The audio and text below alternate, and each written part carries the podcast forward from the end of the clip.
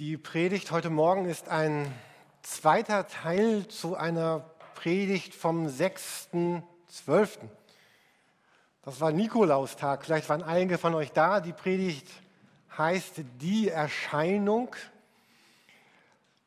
Ich hatte die letzten Tage gedacht, ach, was soll das mit diesen fortgesetzten Predigten? Und heute Morgen kam eine Person mindestens sagte, ich bin heute Morgen hier, um den zweiten Teil der Predigt vom 6.12. zu hören. Ich dachte, oh, äh, zum Glück gibt es den wirklich heute, diesen, diesen zweiten Teil. Ähm, aber auch wenn ihr nicht da wart oder euch nicht mehr an den 6.12. erinnert, ihr werdet den Bogen bekommen.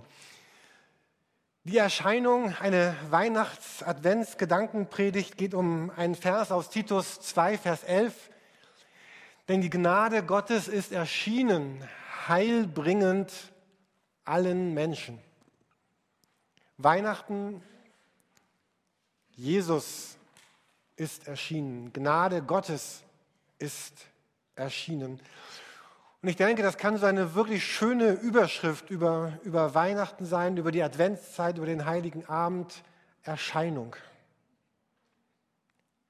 Und zwar heilsam oder heilbringend, je nachdem, welche Bibelübersetzung ihr, ihr gewohnt seid. Und es bedeutet, Gott, Gott macht Heil. Gott will Heil machen, was in unserem Leben kaputt gegangen ist. Gott will Heil machen, was andere kaputt gemacht haben was aus dem Ruder gelaufen ist, was ich vielleicht selber zerstört habe. Ihr habt hoffentlich alle ein DIN A5 Textblatt bekommen. Wenn nicht, könnt ihr nochmal eure Hände heben und Adolf Wilhelm wird euch mit einem Textblatt versorgen. Es wäre schön, wenn ihr draufschauen könntet, weil dort einmal der ganze Bibeltext steht. Weil ich habe diesen Bibeltext einmal in, in zwei Teile eingeteilt. Auf der linken Seite des Textblattes seht ihr all das, was Gott tut, was Gott schenkt, was Gott bewirkt. Wir reden über den Text aus Titus 2, die Verse 11 bis 14. Und auf der rechten Seite des Textes ist das, was das bewirkt, was das auslöst, welche Folgen das in meinem Leben hat, haben soll und haben könnte. Ich möchte ihn noch einmal gesamt vorlesen. Vers 11 auf der linken Seite. Denn die Gnade Gottes ist erschienen, heilbringend allen Menschen. Und dann wechselt der Text auf die rechte Seite, die Folgen. Sie, also diese Gnade Gottes, bringt uns dazu oder manche Bibeln übersetzen mit unterweist uns oder erzieht uns dem Leben ohne Gott und allen sündigen Leidenschaften den Rücken zu kehren. Jetzt in dieser Welt sollen wir besonnen, gerecht und voller Hingabe an Gott leben, denn wir warten darauf, dass sich unsere Hoffnung bald erfüllt. Jetzt geht es wieder auf die linke Seite, was Gott tut oder tun will, nämlich dass unser großer Gott und Retter Jesus Christus in seiner ganzen Herrlichkeit erscheinen wird.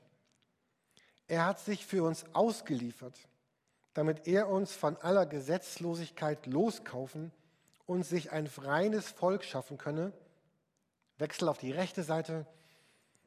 Wie ist dieses Volk, das darauf brennt, Gutes zu tun? Dieser Text beginnt ja mit dieser rettenden, heilbringenden Gnade.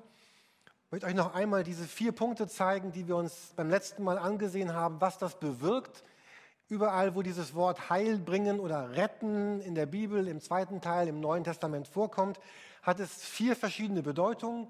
Zum einen heißt es, dass Menschen durch Gott gerettet werden aus ganz konkreten, schwierigen Lebensumständen.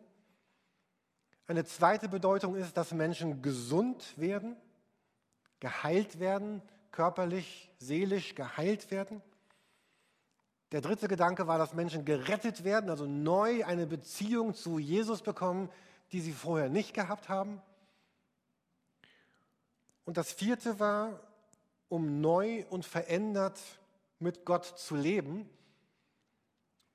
Und das war der Punkt, wo ich am 6.12. sagte, darüber reden wir dann am 27.12. Also jetzt sind wir auch wirklich heute angekommen. Also dieser vierte Gedanke dieser Gnade ist, um neu und verändert mit Gott zu leben. Das heißt, dass diese Gnade, dieses Geschenk von Weihnachten in uns auslösen will, dass wir in der Lage sind, als Menschen jetzt neu und anders und verändert zu leben. Und zwar mit einer ganz neuen Lebensgrundhaltung, mit neuen Werten, dass wir uns hinwenden zum Guten und, und abwenden dabei zu dem, von dem, was nicht gut ist, was uns auch nicht gut tut. Also dieses Weihnachten möchte in uns bewirken, dass wir jetzt umgeformt werden oder transformiert werden oder verändert werden oder so neu gestaltet werden, dass wir jetzt Menschen sind, die ganz dicht am Herzen Gottes leben können. Glaube heißt Umgestaltung, Umformulierung, Umgestaltung meines Lebens, so wie Gott sich das Leben eigentlich gedacht hatte. Man könnte auch sagen, Weihnachten ist das Fest der Wiederherstellung. Wir wollen jetzt ein wenig in den Bibeltext hineinschauen. Ihr könnt das tun, indem ihr auf die, diese rechte Seite guckt oder auf die Folie hier oben, wo wir das noch einmal sehen. Diese, diese Wiederherstellung, diese Auswirkung in dem Bibeltext sind jetzt vier Gedanken genannt, was das verändern will in unserem Denken, in unserem Leben, in unserem Ding. Um das noch einmal vorzulesen, Vers 12 heißt es, äh, dem Leben ohne Gott und allen sündigen Leidenschaften den Rücken zu kehren. Im nächsten Satz kommen drei, äh, drei Beschreibungen dieses neuen Lebens, nämlich wir sollen besonnen, gerecht und voller Hingabe leben, Vers 12. Vers 13, das sind jetzt Menschen, die, die warten darauf, dass sich ihre Hoffnung erfüllt.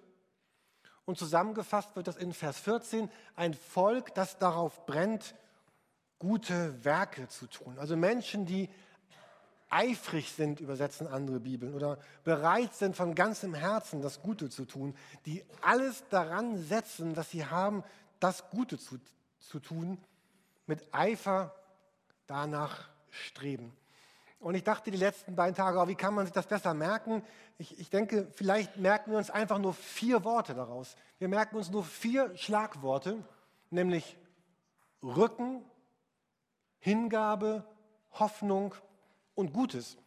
Wenn ihr die vier Worte mit nach Hause nehmt, habt ihr das, was, was Paulus hier sagen will. Es sind vier ganz aktive Haltungen, die diese Gnade auslösen will. Also Rücken steht für abwenden, Hingabe steht für hinwenden. Dann geht es um diese Hoffnung, diese erwartende Hoffnung und darum um dieses Gute. Ich will jemand sein, der Gutes tut. Von mir soll Heilendes, Erlösendes, Rettendes, Guttunendes in diese Welt gehen, weil Jesus in mir ist. Und, und ich möchte, ich möchte Teil einer solchen Gemeinschaft sein, einer solchen Gemeinde sein von Menschen, die sagen, wir, das sind so diese Begriffe, Rücken, Hingabe, Hoffnung, Gutes, die, die beschreiben unser Leben als, als Gemeinschaft. Das, das, solche Menschen wollen wir sein. Wir wollen mit uns und miteinander und mit Gott diese Welt zum Guten prägen. Eine Gemeinde, die hofft und die liebt. Eine Gemeinde, die das lebt. Ja, wir sind die Hoffnung der Welt. Wir wollen das sein. Am Heiligabend-Gottesdienst habe ich gesprochen über Josef, Maria und die Hirten und die Weisen. Und allen vier Gruppen ist gemeinsam, dass sie sich einlassen darauf. Sie lassen sich auf das ein, was, äh, was, was Gott mit ihnen vorhat. Und das, das Allerwichtigste dieser Predigt heute Morgen ist das, was ihr vielleicht heute Nachmittag oder morgen damit tut. Ähm, ich möchte euch einladen, diesen DIN A5-Zettel mit dem Bibeltext mit nach Hause zu nehmen, euch vielleicht diese drei Worte einzukreisen, Rücken, Hingabe, Hoffnung und Gutes. Und das eigentlich Wichtige ist, dass, dass wir uns hinsetzen nachher und sagen, was konkret bedeutet denn das jetzt für mein Leben? Und ich bin mir hundertprozentig sicher, dass es für jeden von uns ein bisschen etwas anderes bedeutet. Solch ein Bibeltext, wie wir ihn hier im Titusbrief lesen, solch eine Predigt wie heute Morgen, an sich bewirken die also an sich bewirken die fast gar nichts oder ganz wenig. Aber die bewirken ganz, ganz viel solche Bibeltexte und solche Predigten, wenn Menschen danach sagen, okay, was, was heißt denn das jetzt für mein Leben? Und ich wünsche euch, dass ihr euch eine eigene Zeit nehmt, Gott zu fragen, Gott, was, was sagst du mir dazu? Und vielleicht mögt ihr dann mit einem Freund, einem Partner, einem Pastor, einem Vertrauten darüber sprechen. Und ich möchte uns einladen, so eine Gemeinde zu werden, zu bleiben und zu sein, die, die sich immer wieder fragt, was heißt denn das jetzt für mich selber? Was sind denn meine Baustellen? Ich wünsche uns, dass wir uns darauf einlassen, dass wir es uns fragen. Vielleicht ein paar Gedanken noch dazu. Dieser, dieser Rücken. Es geht darum, Dingen den, den Rücken zu kehren. Ich bin überzeugt, dass, dass Gott dich fragen möchte oder Gott dir sagen möchte, dass da bestimmte Dinge in deinem Leben sind, von denen Gott möchte, dass du ihnen den Rücken zukehrst. Dem Leben ohne Gott und allen sündigen Leidenschaften den Rücken zuzukehren. Jetzt Jetzt geht es nicht darum, dass Sie sagen, ja, ich habe niemanden ermordet, ich, äh, ich tue nicht das, ich tue, was wir aufzählen, was wir alles gut beherrschen, sondern dass wir mit Gott uns angucken, aber Gott, wovon soll ich mich abwenden? Was, was gerade, was ich lebe, tut meinem Leben nicht gut? Was gerade tut meiner Beziehung mit dir nicht gut? Sind da Dinge, die ich, die ich lebe, die ich denke, die einfach nicht nicht passen zu diesem Bild, Gott, was du von dem Leben hast. Dass du dich selber fragst, Gott, was, was hindert mich gerade, die nächsten Schritte mit dir zu gehen, in, in Einklang mit, mit deiner Liebe und mit deinem Guten. Vielleicht sind das Verhaltensweisen oder sind das Denkweisen oder es sind Dinge, womit du deine Zeit verbringst, was du tust oder was du nicht tust. Vielleicht hat es zu tun mit Essen, mit Schlafen, vielleicht mit Sex, vielleicht mit Trinken, mit Fernsehkonsum, mit Freunden oder mit der Arbeit oder mit irgendwelchen anderen Dingen. Was immer es sein mag, Gott möchte, dass wir bestimmten Dingen den Rücken zukehren. Ich möchte das gerne mal verdeutlichen mit äh, zwei, zwei Freiwilligen von euch. Ich suche mir mal zwei aus, die ich besonders attraktiv finde. Ihr habt gelächelt. Äh, Jana und Markus, äh, ich erwähle euch beide freiwillig zu sein. Äh, Jana, bitte nimm mal diese Tüte und stell dich irgendwo dahin. Markus, hier drüben bitte. Äh, so, ich mache das jetzt nur deswegen, damit ihr irgendwas mit nach Hause nehmt, um das zu merken. Ja? Also es geht darum, wir sind bei dem Punkt Rücken zuwenden. Also wenn ich jemand bin, der einfach super sauer auf Markus ist, der ihn rütteln könnte und schütteln könnte und der und der einfach total sauer auf Markus ist. Ich habe ihn vorher gefragt, ich durfte das. So, und jetzt. Ich durfte mich nicht wehren. und jetzt stehe ich hier und ähm, ich pflege diesen. Oh, Markus, ich, ich pflege meinen. Darf ich? Ich pflege meinen Hass und meinen Groll auf Markus. Ähm, und da drüben steht etwas, diese, diese Tüte, Christian, das ist übrigens deine Tüte, die wurde für dich abgegeben, da steht dein Name drin. Du kannst sie nach dem Gottesdienst mitnehmen, wirklich. Ähm, und, und da ist ein Geschenk Gottes und ich, ich will aber Markus festhalten und ich will dieses Geschenk greifen. Aber ich, ich werde es nicht hinkriegen. Und, und Gott sagt, Jürgen, du musst diese Bitterkeit loswerden. Also kehre, jetzt nicht Markus, sondern kehre deiner Bitterkeit zu Markus den Rücken und, und wende dich hin. Nimm das Geschenk. Markus, danke. ja, danke, war toll. So, ähm, ich, ich muss mich hinwenden. Und ich finde dieses Bild mit der Bitterkeit auch gar nicht ganz so schlecht. Also ich kann mir vorstellen, dass, dass viele von uns unter Bitterkeit leiden.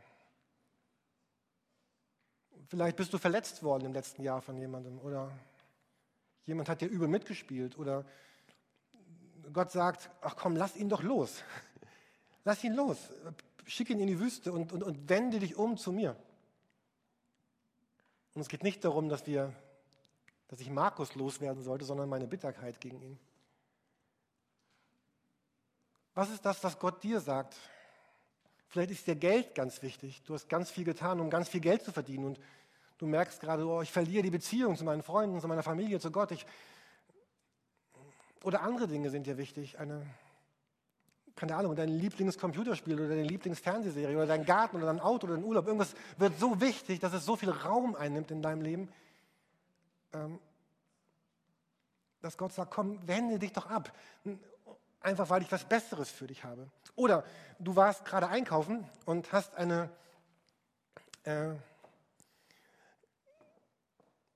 du hast bist unterwegs in Italien oder in der Schweiz, in den Bergen irgendwo und du, hast eine, du kamst an einem Outlet-Store vorbei und hast da deine Lieblingskleidung bekommen im Wert von 10.000 Euro für 50, eine Schnäppchentüte. Und du, und du hast es bekommen und jetzt ist da dieser Berg vor dir und du musst über diesen Berg rüber. Und du versuchst mit dieser Tüte über den Berg zu kommen und du merkst, ich werde mit dieser Tüte nicht über den Berg kommen. Und Gott sagt dir, hör mal, pack deine Tüte weg lass deine Tüte weg. Und du sagst, nein, ich habe sie gerade eben bekommen. Da ist meine Lieblingskleidung drin und der Schlüssel für meinen neuen BMW und mein neuer Apple und mein neues Telefon. Und, und Gott sagt, pack doch diese Tüte weg, du kommst nicht über diesen Berg. Und vielleicht musst du dieser Tüte den Rücken kehren. Und Gott sagt, ich, ich habe hier ein paar tolle Seile für dich. So einen tollen Helm, der passt dir nicht. Das ist nämlich ein Kinderhelm. Und das sieht alles gar nicht mehr so gut aus, oder? Aber Gott sagt, du brauchst dieses Seil, um über diesen Berg zu kommen. Und du brauchst diesen Helm, auch wenn er nicht das ist, was du eigentlich vielleicht wolltest.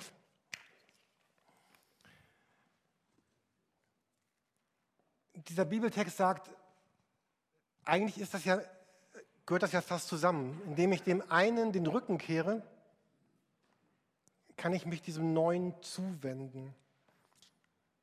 Und so können wir auch positiv fragen, Gott, was ist eigentlich das, wovon du möchtest, dass ich mich diesem Jahr hinwende?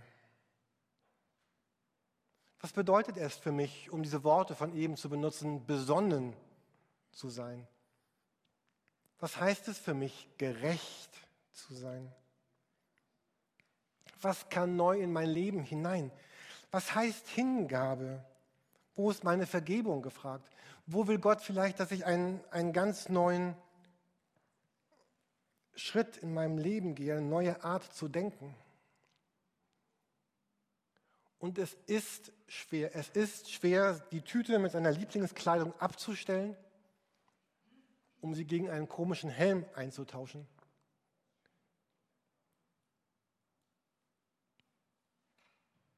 Es ist nicht einfach, den Rücken etwas zuzukehren und etwas Neues zu tun. Ich glaube, ich habe mich neu verliebt in diese Sterndeuter, diese Weisen aus dem Morgenland, wo es heißt, sie, sie finden Jesus, sie knien sich vor ihm hin und sie packen aus, was sie haben und geben es ihm. Wäre das nicht ein fantastisches Bild für 2016?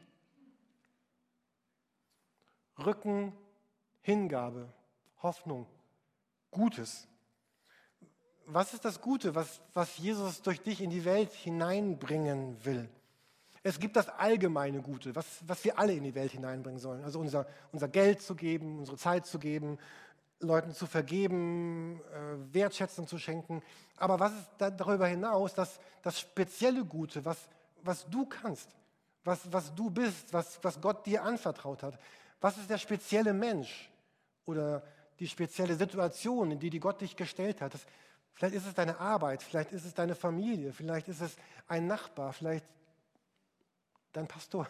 Irgend, für wen kannst du im nächsten Jahr dieses Besondere, dieses, dieses Gute sein? Es gibt das allgemeine Gute und das spezielle Gute. Und ich verspreche euch, es wird einen Preis haben. Wenn wir das Gute tun wollen, wird es einen Preis haben. Es wird etwas kosten. Aber es wird glücklich, froh und frei machen. Wir haben vor der Predigt ein Lied gesungen, O du mein Trost und süßes Hoffen. Und das ist der Begriff der Hoffnung. Eines Tages kommt Jesus wieder. In Vers 13 heißt es, denn wir warten darauf, dass sich unsere Hoffnung bald erfüllt. Dass unser großer Gott und Retter Jesus Christus in seiner ganzen Herrlichkeit erscheinen wird. Und wir werden dann wirklich und buchstäblich und ganz und körperlich und geistig und seelisch hineingenommen, aufgenommen in den Himmel seiner Herrlichkeit. Und es wird ein Glück in einer unbekannten und ungeahnten Weise sein, was jedes Glück übersteigt, was wir jemals uns erlebt hätten. Habt ihr zu Weihnachten bekommen, was ihr euch gewünscht habt? Ich habe meinen Kindern extra eine Wunschliste gegeben mit meinen Wünschen. Ich habe nichts davon bekommen. Äh, ich habe andere Sachen bekommen. Das, auch, das, das, war teilweise noch schöner. Teilweise, nein, das war, das war toll. Ähm, aber stellt euch das schönste Glück vor, was ihr je erlebt habt. Es wird nichts sein gegen dieses neue Glück, wenn wir Jesus sehen. Und die Bibel sagt deswegen, wartet in Hoffnung. Wenn die Bibel von Hoffnung spricht, dann meint sie niemals ein Warten, was so so ein Warten an der Bushaltestelle ist, wo ich da stehe und warte, dass die Zeit vergeht, sondern wenn sie wartet, dann meint sie so ein ganz aktives Warten. Unser Leben zu verändern, diese Welt zu verändern, bis Jesus wiederkommt. Und dieses Warten, sagt der Text, auf diese Hoffnung, auf diese Vollendung, das treibt uns an, das lässt uns Dinge tun uns hier zu engagieren für Menschen, für Dinge, fürs Reich Gottes, für die Gemeinde. Und wir werden im Himmel, wir werden im Himmel nicht, nicht bei Null anfangen. Ich habe einen neuen gebrauchten Computer bekommen, ich habe dann alles auf Null gemacht und bei Null angefangen. So wird es im Himmel nicht sein. Wir werden nicht bei Null starten, wir werden, wir werden mitnehmen, mitbringen, was hier auf dieser Erde an Gutes durch unser Leben in diese Welt hineinkam. Es wird uns folgen. Die Bibel sagt, ihre guten Werke folgen ihnen nach. Und diese Hoffnung lässt uns aktiv werden. Unser Christsein entscheidet sich darin, ob wir aus der Hoffnung leben und ob wir die Hoffnung der Welt sind. Ich habe ein Zitat gefunden von Jürgen Moltmann, einem Theologe aus dem letzten Jahrtausend. Er hat es so gesagt, wer auf Christus hofft, kann sich nicht mehr abfinden mit der gegebenen Wirklichkeit, sondern beginnt an ihr zu leiden und ihr zu widersprechen. Hoffnung heißt ein sich nicht abfinden mit Leid, mit Schmerz, mit, mit Elend, mit Ungerechtigkeit, mit Unwahrheit, mit, mit Bosheit, sondern zu leiden und zu widersprechen. Und Hoffnung wird uns bewahren, zu resignieren. Da ist der leidende Christus, der in unserem Leid bei uns ist, der uns sagt, du bist in deinem Leiden nicht allein gelassen. Und da ist gleichzeitig der auferstandene Christus. Wir werden nicht stecken bleiben, sondern mit ihm in Kraft und Vollmacht leben jetzt hier und einmal noch mehr im Himmel. Ich habe noch ein Zitat gefunden von Ernst Bloch, ein Philosoph, der, soweit ich weiß, gar nicht so viel mit dem Christsein zu tun hat. Aber er hat gesagt, in allem Tun des Menschen ist die Hoffnung der eigentliche Beweger. In allem Tun des Menschen ist die Hoffnung der eigentliche Beweger. Und genauso ist das. Ich tue Dinge aus der Hoffnung. Ich habe dieses Feuerzeug mit und manchmal zünden wir Kerzen an und wir, wir nehmen dieses Feuerzeug und drücken da drauf in der Hoffnung, Erwartung, dass hier ein Feuer angeht und, und damit zünden wir dann ein anderes Feuer an. Oder wir zünden ein riesengroßes irgendwas an. Aber es beginnt mit einer ganz kleinen Hoffnung, mit einer kleinen Flamme.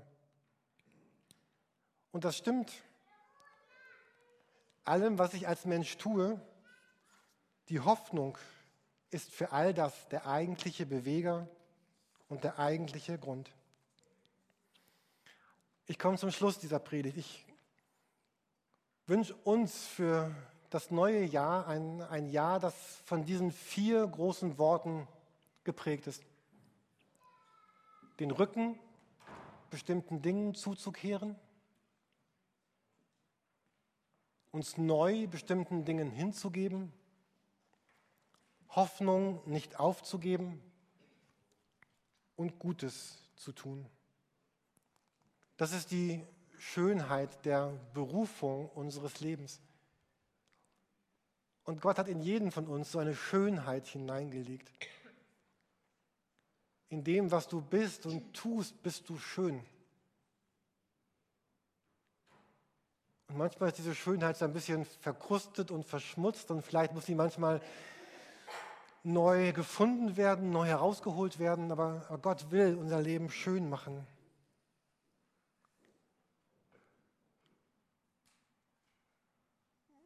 Und ich möchte schließen mit diesem Gedicht, mit dem ich auch die letzte Predigt am 6.12. abgeschlossen habe. Wir sehen es noch einmal hier an der Wand. Und ich wünsche uns, dass uns diese Worte noch einmal neu inspirieren, kleine Dinge zu tun. Vielleicht geht dir in der Mitte der Nacht ein Licht auf. Vielleicht ahnst du plötzlich, dass Friede auf Erden denkbar ist. Vielleicht erfährst du schmerzhaft, dass du Altes zurücklassen musst. Vielleicht spürst du, dass sich etwas verändern wird. Vielleicht wirst du aufgefordert, aufzustehen und aufzubrechen. Schweige und höre. Sammle Kräfte und brich auf, damit du den Ort findest, wo neues Leben möglich ist.